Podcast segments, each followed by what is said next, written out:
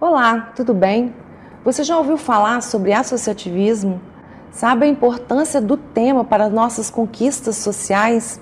Hoje vamos conversar com um dos maiores nomes do associativismo no Brasil, Dr. Sérgio de Castro. Eu sou Amanda Amaral e esse é o S Brasil Entrevista.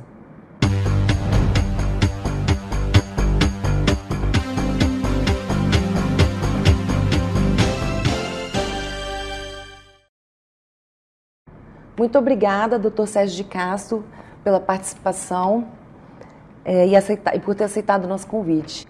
É, a Fibrasa já possui mais de 50 anos, é, além de atuar no Espírito Santo, tem também plantas em Pernambuco. Como foi fundar uma empresa que hoje está entre as maiores do Brasil?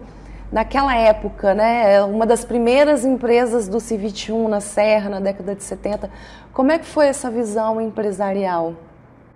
Bom, é, em primeiro lugar, quero agradecer a S Brasil pela oportunidade de falar dos meus negócios, das minhas atividades e especialmente falar sobre associativismo. Acho que nós temos, vamos ter uma pauta boa de associativismo nessa entrevista.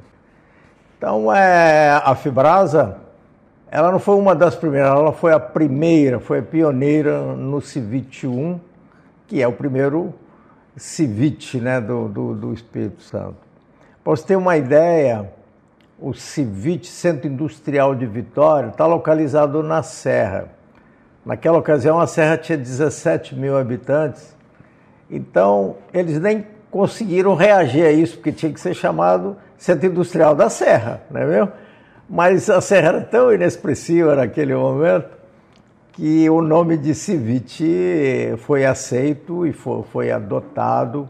É, isso já tem mais de 50 anos, né? E hoje a Serra é o município mais populoso do estado e tende a ser o mais forte economicamente. Então, é, nós estamos falando de uma época que parece que não é tão distante, mas pelo que aconteceu no Espírito Santo e na Serra, é uma época de grande evolução, tá certo? Foi uma evolução muito grande e não tinha nada no, no, na área do Civit, era, era uma área de pastagem e nós, para construirmos o prédio da Fibrasa, a gente não tinha energia elétrica, então a gente tinha que pegar água em tambores que a gente usava na caminhonete, levava lá na lagoa de Jacuné, enchia os tambores e trazia para fazer a obra. É, como não havia energia elétrica, a gente usava serras é, movidas a gasolina para poder cortar é, as tábuas para fazer a, as estruturas da, da construção. Então, uma época bem pioneira, né? É, que eu é, de alguma, alguma. Fico muito feliz, né? Quem conhecia a minha história e sabia que eu estava indo me instalar no Civit 1, é, muitas das pessoas é, é, me contaram que me apontavam na rua aqui em Vitória ou lá na sede, disseram lá o doido do Civit, porque era uma coisa que difícil de um empreendedor escolher aquele local para colocar a sua, a sua empresa. É, Mas foi... eu escolhi e estou muito satisfeito, deu tudo certo. É, e foi inovador também a questão do segmento escolhido, né? É, que é atuar com, como fornecedor. É, como era naquela época aqui no estado? É, a, a Fibrasa iniciou produzindo sacaria de ráfia, uma sacaria tecida, né? De fitas é, é de polipropileno que é conhecido como ráfia. Era uma inovação tecnológica, você tem razão. A Fibrasa era a terceira empresa no Brasil que, que, que se propôs a produzir é, sacaria de ráfia. Então era uma coisa muito nova. Para você ter uma ideia, não tinha matéria-prima no Brasil, a gente tinha que importar a matéria-prima. Né? E, mas já havia uma oportunidade definida, determinada, percebida, porque nós estamos entrando no segmento dos sacos de algodão. especialmente para açúcar. E a sacaria de ráfia, ela era mais bonita do que a sacaria de algodão, ela era mais resistente do que a sacaria de algodão e custava metade. Então ela tinha um poder de competição muito forte, né? E era tão forte que houve uma reação é, dos produtores de sacaria de algodão, especialmente localizados no Nordeste do Brasil, para não deixar que essa, esse tipo de indústria progredisse. Hoje já diversificou, né? Os produtos já diversificaram, né? Atende a indústria alimentícia e também a, a da construção civil. Como é que está hoje a Fibrasa no mercado? E também como é que é essa relação ao longo do tempo? Porque conforme o tempo vai passando, o mercado vai mudando, as relações sociais vão mudando, as relações de trabalho vão mudando. Como é que foi lá da sacaria de Rafa até o que a Fibrasa se tornou hoje? A sua pergunta é muito boa, porque, na verdade, hoje já, nós já não produzimos mais sacaria de Rafa. Nós nós paralisamos a produção de sacaria de ráfia em torno de 98, 1998. É, eu já disse aqui que quando nós decidimos implantar, nós éramos a terceira indústria de sacaria de, de ráfia ou de sacaria tecida de polipropileno no Brasil. Né? É, quando nós paralisamos, tinham mais de 40 indústrias é, produzindo sacaria de ráfia. E então, em 96, 1900, não, 1989, nós começamos a produzir um outro tipo de, de embalagens, porque o sacaria de ráfia era uma, um, era uma embalagem de plástico liso, né? tecido. E nós começamos a produzir potes e tampas é, de plástico, copos de plástico, para é, alimentos e, e, outros produtos, né, materiais de limpeza, e mais tarde nós passamos a produzir baldes também para alimentos e para é, materiais da indústria de construção civil. Então, é, é a história foi, foi mais ou menos essa. Nós, em 72, começamos a a pensar em 75 por aí, nós começamos a produzir sacaria de Rafa. Como eu falei com você, o mercado foco era açúcar, mas houve uma reação dos fabricantes de, de, de sacaria de algodão. Eles, eles tinham, no Brasil tinha um órgão chamado Instituto do Açúcar e do Álcool, que era controlado pelos nordestinos, e eles conseguiram aprovar lá no Instituto uma portaria, uma resolução dizendo o seguinte, que o açúcar produzido em cada safra deveria ser embalado em sacaria nova. Era assim, todo ano repetia isso no, nos planos de safra do Instituto Açúcar Álcool. Quando começou a aparecer a sacaria de ráfia para embalar uhum. o açúcar, eles foram lá e disseram assim, a sacaria tem que ser embalada é, o açúcar tem que ser embalado em, em sacaria nova de algodão. Para tirar esse de algodão aí passaram-se 10 anos e quase que eu quebrei, porque o meu projeto era, visava, né? Visava é, produzir açúcar, é, produzir embalagem para açúcar. Felizmente, houve uma reação no mercado e abriu-se um outro mercado também muito amplo, que é o mercado de farinha de trigo. Então, é, outros produtos descobriram as vantagens da sacaria de ráfia e, e aliviaram um pouco essa proteção política é, inaceitável né, é, que foi feita é, com relação é, à sacaria de ráfia é, para proteger a sacaria de algodão. O associativismo sempre esteve presente na sua vida. O senhor ajudou a fundar a Associação de Empresários da Serra, que hoje é liderada pelo Giuliano de Castro, que é filho do senhor. É, mas como é que foi criar esse movimento na década de 70?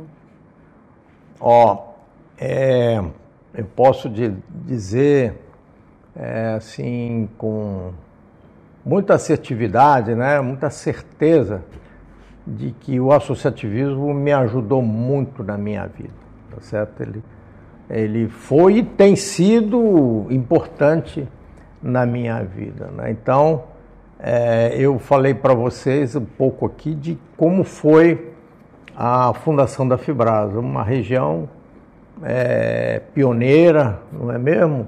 Então a gente precisava se comunicar, tá certo? Para poder é, resolver os problemas que iam aparecendo num centro industrial em implantação. Então é, foi é, um momento em que a Prefeitura da Serra fez um evento de discussão do desenvolvimento da Serra, é, nasceu a ideia de nós fundarmos a Associação dos Empresários da Serra, para discutirmos, para enfrentarmos as nossas dificuldades é, em conjunto. Né? Então, é, a ASIS foi uma associação que, que desde o seu início foi percebida como uma associação de empreendedores de muita importância para o desenvolvimento da Serra. Tá certo? Ela, as reuniões da, da ASIS hoje,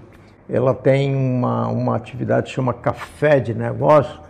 É, quando a gente vai lá num café de negócio, você encontra lá mais de 300 empreendedores reunidos é, para discutir temas de interesse é, do empresário, do empreendedor que está localizado na Serra. Então, é, é, foi muito importante para a minha vida, né? É, eu ter tido essa inspiração de ajudar a fundar a Associação dos Empresários da Serra e de ter sido o seu primeiro presidente. Já foram mais de 200 né, cafés com negócio, né? Tem, já, tão, já, já foram feitos mais de 200 200 edições de café de negócio. E o que eu falava é que em cada café desse você vai lá, você vê mais de 300, 400 pessoas participando. Mas você lembra bem, é um evento de tanto sucesso e tão consolidado que mais de 200 edições já foram realizadas. É, as, as, suas iniciativas é, junto às associações e a sua vida empresarial te conduziram à presidência da FINDES. É, deviam ser muitos, né? É, as questões ali no final da década de 80, início dos anos 90, principalmente porque foi um período marcado pelo movimento sindical. Então, como foi para o senhor construir essa interlocução entre indústria, associações, sindicatos? Mais uma vez, se faz uma pergunta que tem a ver, tá certo? É, porque nós falamos da fundação da ASIS, e agora você me aborda num, com relação a uma associação sindical, que é um tipo especial de associação. E mais uma vez eu tenho que registrar o quanto foi importante o Sindicato da Indústria Têxtil, que eu participei da sua fundação e fui também presidente desse sindicato. Chamava-se é, Sindutex, a sigla dele, e era um sindicato representante da indústria de malharia, indústria têxtil no Espírito Santo. Como a Fibrasa é uma indústria de transformação de plástico, mas ela tinha o equipamento principal da Fibrasa era uma, eram teares, era uma tecelagem.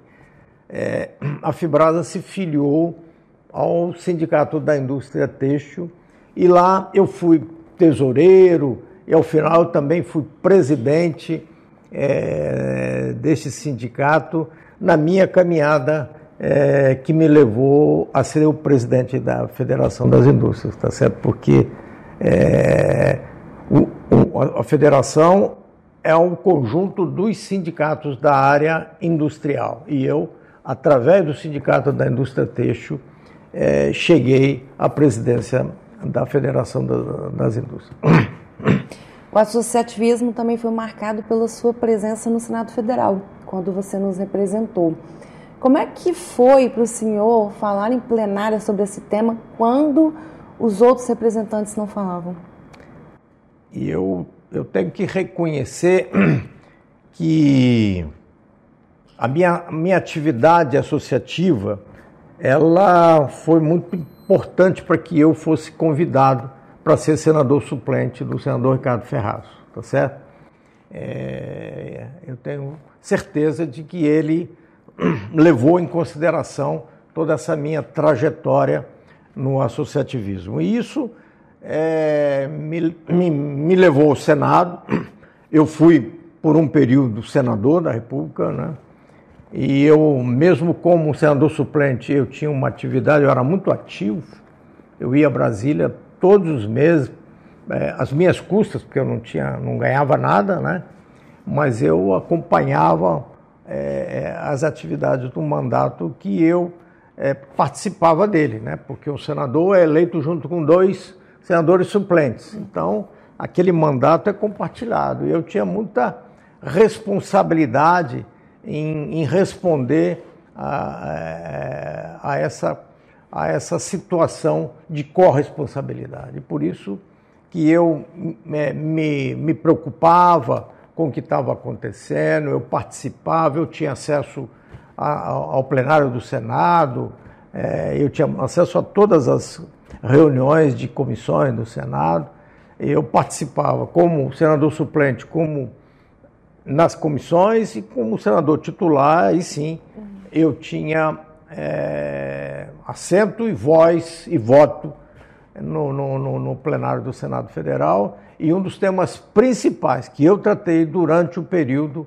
em que eu estive senador, suplente e senador foi o associativismo, porque eu acredito, acredito muito na importância do associativismo para que é, as comunidades, os bairros, as cidades, os estados, os países sejam melhores. O associativismo ajuda a gerar bem-estar e é por isso que eu me dedico a ele com muita, é, muita vontade, com muita dedicação. O associativismo passa, né, desde a associação de bairros até é, as, as, instituições de entidades do setor industrial, né, envolve todo esse processo. É, como, é, como o senhor trabalha essa, essa relação é, de apoio? Porque cada um tem uma necessidade, né? Sim, o associativismo é muito amplo, não é mesmo? Ele é muito amplo e dizem que ele começa com Adão e Eva. Quando há um casamento já tem uma associação. Tá então, o associativismo vem lá do início da, da, da, da, da história. E a escola de associativismo foi inspirada porque eu passei por uma associação é, de empreendedores que não era sindical. Depois, das associações sindicais, eu fui presidente de sindicato, eu fui presidente da Federação das Indústrias e fui representante da Federação das Indústrias na Confederação Nacional da Indústria em Brasília, tá certo?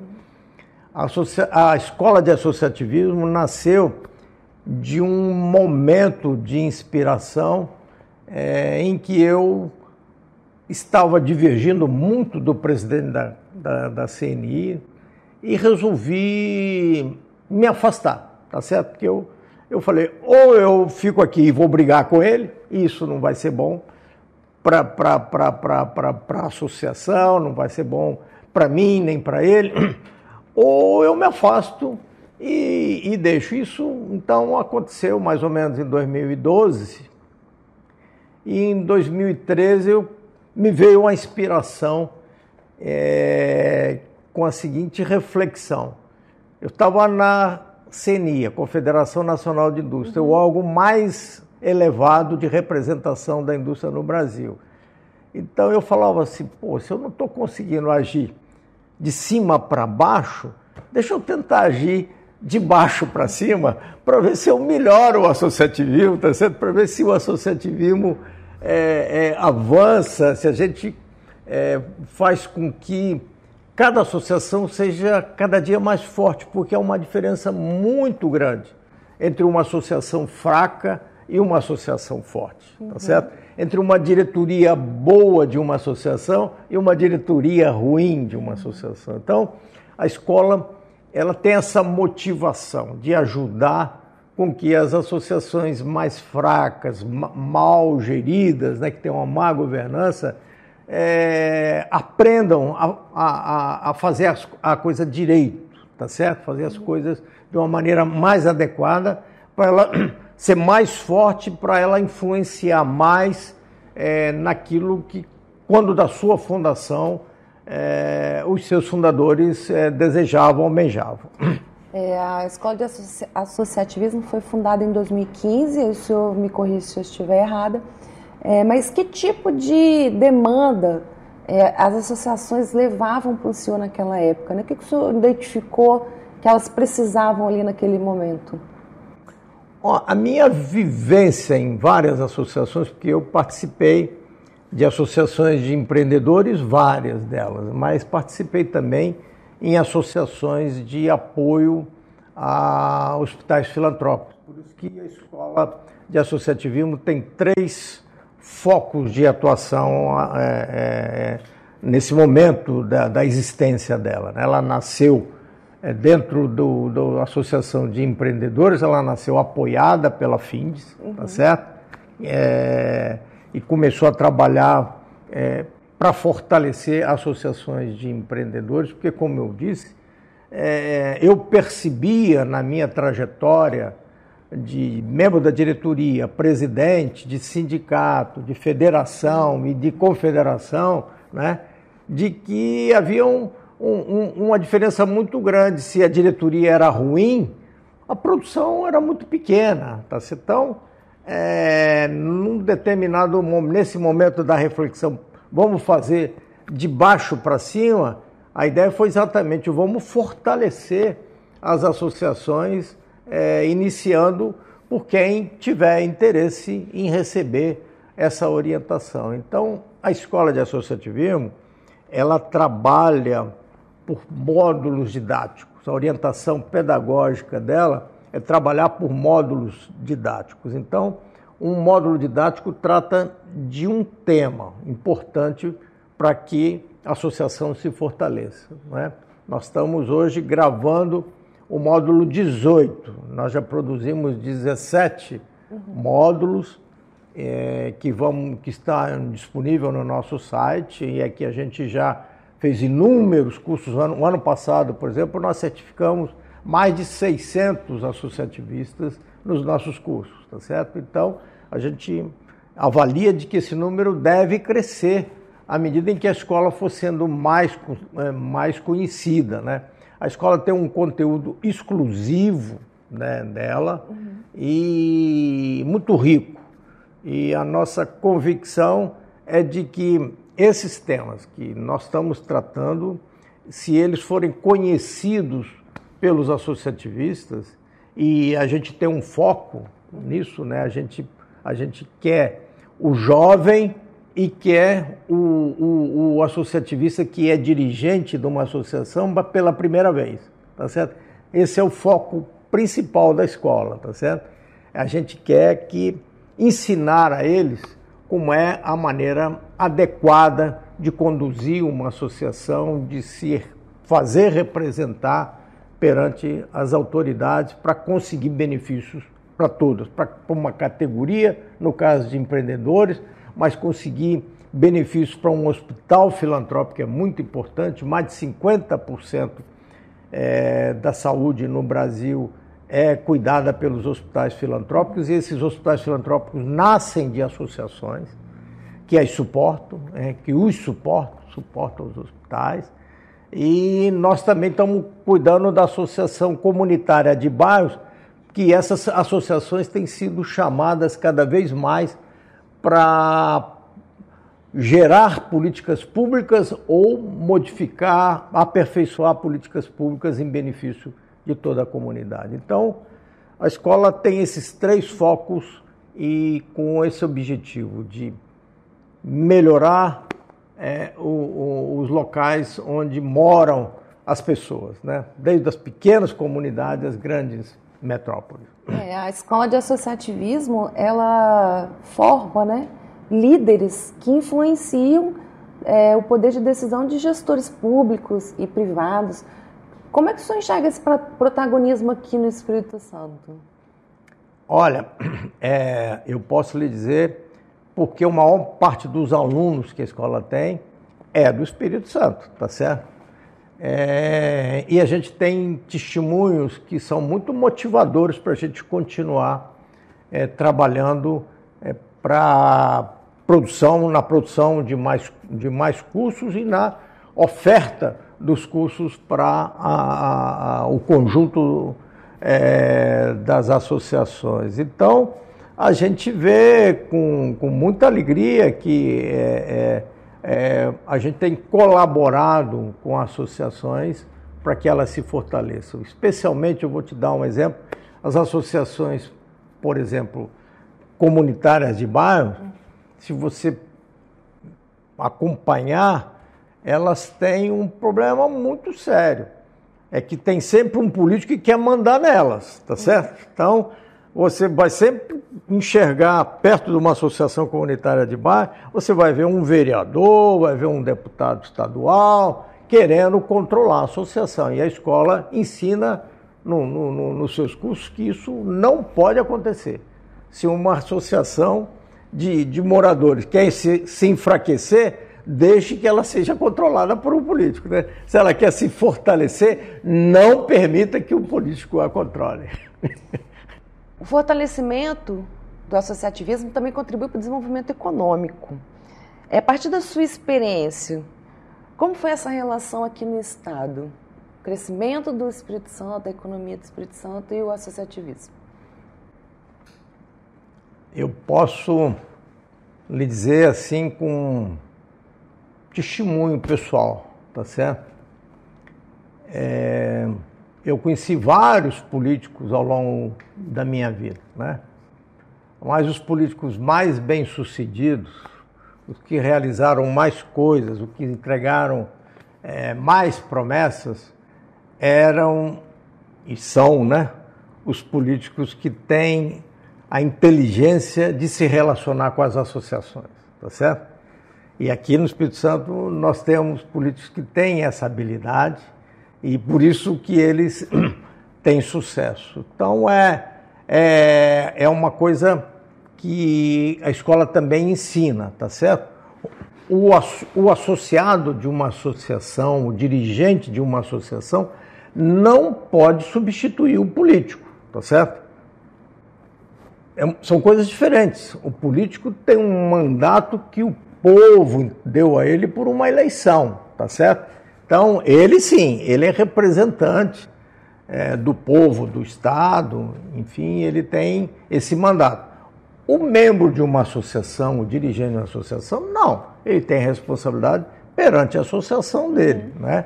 Mas cabe a ele também é, ter um protagonismo, uma boa relação com os políticos, sem se deixar é, é, é, influenciar, sem fazer campanha para o político dentro da associação, tá certo? Ele realmente precisa ter uma boa relação com os políticos para que os pleitos, para que as sugestões que a associação faz sejam é, ouvidas em primeiro momento e sejam executadas no momento mais importante, que é o desejo da associação de colaborar para as coisas melhorarem para que o desenvolvimento aconteça com maior velocidade. Nós já falamos de desenvolvimento econômico, da força das lideranças, das conquistas sociais. Tem mais alguma questão que é, algum benefício, né, a, que o associativismo traz, além desses que já, nós já citamos, na sua consideração? Eu acho que sim.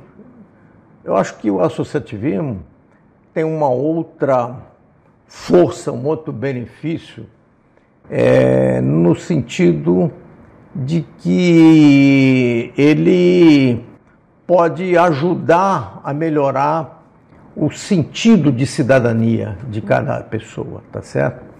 É, as associações, é, de alguma maneira, formam lideranças, porque é, na, minha, na minha trajetória eu já encontrei pessoas que, que chegam numa associação que não sabem falar direito. Ela não sabe se expressar, tá certo? Ela não sabe explicar o que, que ela acha que precisa ser feito. mas com a entrada na associação, com a convivência com os companheiros, né, é, ela se transforma. Eu tinha muita preocupação com isso, tá certo? Como dirigente de associação, eu tinha essa preocupação. Quais indivíduos de provocar a fala dos mais tímidos, dos que não falavam. Eu provocava, fala, fala sobre isso, papapá, tá certo? E de conter aqueles que não paravam de falar, tá certo? Então, Tem eu, isso. eu tinha as duas, as duas experiências e, e eu acho que nas, nos dois casos é, a associação faz um bem enorme ao cidadão, tá certo? De que faz a pessoa aprender a se expressar, é, vencer a timidez e aquele que, que é prolixo, que não consegue parar de falar, ele perceber que isso, ao invés de ajudar, atrapalha a ele alcançar aquilo que ele deseja. A de associativismo já formou milhões de líderes no Espírito Santo e no Brasil afora, até pelo mundo. É, é importante que o seu conteúdo é, seja alcançado né, pelo público de interesse. Mas e como é que a instituição vem fazendo isso hoje em dia? A, escola pretende alcançar os associativistas do Brasil, do Estado, do Brasil todo, do mundo, é, pelos seus, pelos, em primeiro lugar, pelos seus cursos, tá certo? É, a gente evita palestras, a gente acha que a escola acha que uma palestra ela pode até fazer para divulgar a escola, mas ela toda vez que eu faço uma palestra para divulgar a escola, eu chamo a atenção dos ouvintes para o seguinte, olha, vocês, por favor, nós vamos falar aqui de associativismo, mas por favor, entendam de que não é uma palestra que vai dar a você a cultura de associativismo que você precisa, tá certo? Para você ter uma boa cultura de associativismo, para você se desenvolver como um associativista, você precisa fazer os cursos da escola, né? E lá são cursos de duas horas, é, é, o custo é muito baixo e lá sim, você fazendo os cursos da escola, a sua cultura associativista vai se desenvolver e, e você vai ser um associativista de mais resultados e vai ajudar outros associativistas a serem melhores do que são. Mas os próximos planos e iniciativas da Escola de Associativismo, né? O que vem pela frente? Olha, eu acho que o que vem pela frente da escola é, é ela ter um número de multiplicadores do seu conteúdo maior e que a gente possa ter um alcance mais amplo do que a gente vem tendo, né? Que a gente realmente saia do Espírito Santo, né? porque eu falei com você, ainda a maioria dos alunos da escola são do Espírito Santo. A escola pretende, à medida que ela foi sendo conhecida, à medida que ela faça um trabalho de divulgação, ela seja é, mais percebida, mais procurada, mais aceita em todo o Brasil. Nós temos na escola uma metodologia, além de tratar os temas né, é, por assunto, né, importante, nós temos lá o que a gente chama, é, você tem como Netflix, você tem uma série, tá certo? Gente, as nossas séries são de 10 cursos. Então a primeira série já está feita com os 10 cursos, nós estamos terminando a segunda série, estamos no curso 17, quando chegar em 20, é, a gente termina a, a segunda série. A primeira série, quando nós terminamos, a escola, com essa preocupação que nós estamos conversando, a escola foi procurar associativistas de São Paulo e fizemos uma visão dos associativistas de São Paulo. Fizemos e, e, e, entrevistamos associativistas tema a tema é, é, é, daquela série, tá certo? Então, da série 1, nós temos três associativistas de São Paulo falando sobre os dez temas e fomos a Santa Catarina, que é um estado onde o associativismo é muito avançado, e também lá colhemos é, depoimentos, a visão é, de Santa Catarina, dos empresários de lá, sobre aqueles dez temas da série 1. Quando terminar a série 2, nós vamos procurar outros associativistas de outros dois estados, provavelmente Ceará e Goiás, no Nordeste e Centro-Oeste, já que nós tivemos Sudeste e Sul, uhum. não é? para podermos é, colher a, a, a, contribuição desses associativistas num primeiro momento, mas ao mesmo tempo fazer um envolvimento que seja é, fora do Espírito Santo, um envolvimento nacional para que a escola seja assim é, é conhecida e reconhecida como uma produtora de conteúdo exclusivo de qualidade. Bacana. Analisando, nós falamos aqui sobre a história da, da escola de associativismo, seu desenvolvimento. Na sua opinião, qual é a sua maior contribuição em todo esse processo? Da escola de associativismo? Isso.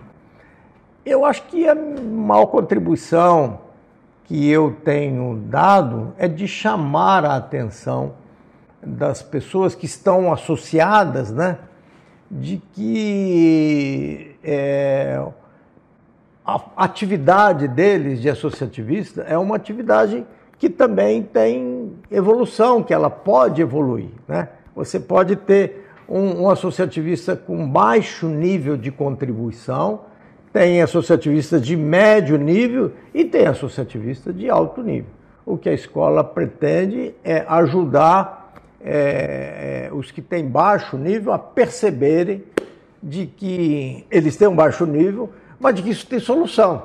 É só eles fazerem é, é, os cursos da escola, lerem o, o, o, os conteúdos que a escola seleciona e publica no seu site, né, para que eles sejam cada vez é, mais protagonistas é, no desenvolvimento de todo sentido, né, social e econômico e ambiental, que é a, é a nova que tem, que tem agora uma, uma sigla nova, mas que é, a, a coisa é bem antiga, chama agora ESG, né? ESG em inglês, né? mas que é uma nova roupagem para os conceitos de sustentabilidade que a gente tinha há uns 10 anos atrás. Né? Então, eu tenho essa, essa pretensão de ajudar que um associativismo de baixo rendimento, de baixa atividade, se transforme num associativista de grande contribuição para que a sua associação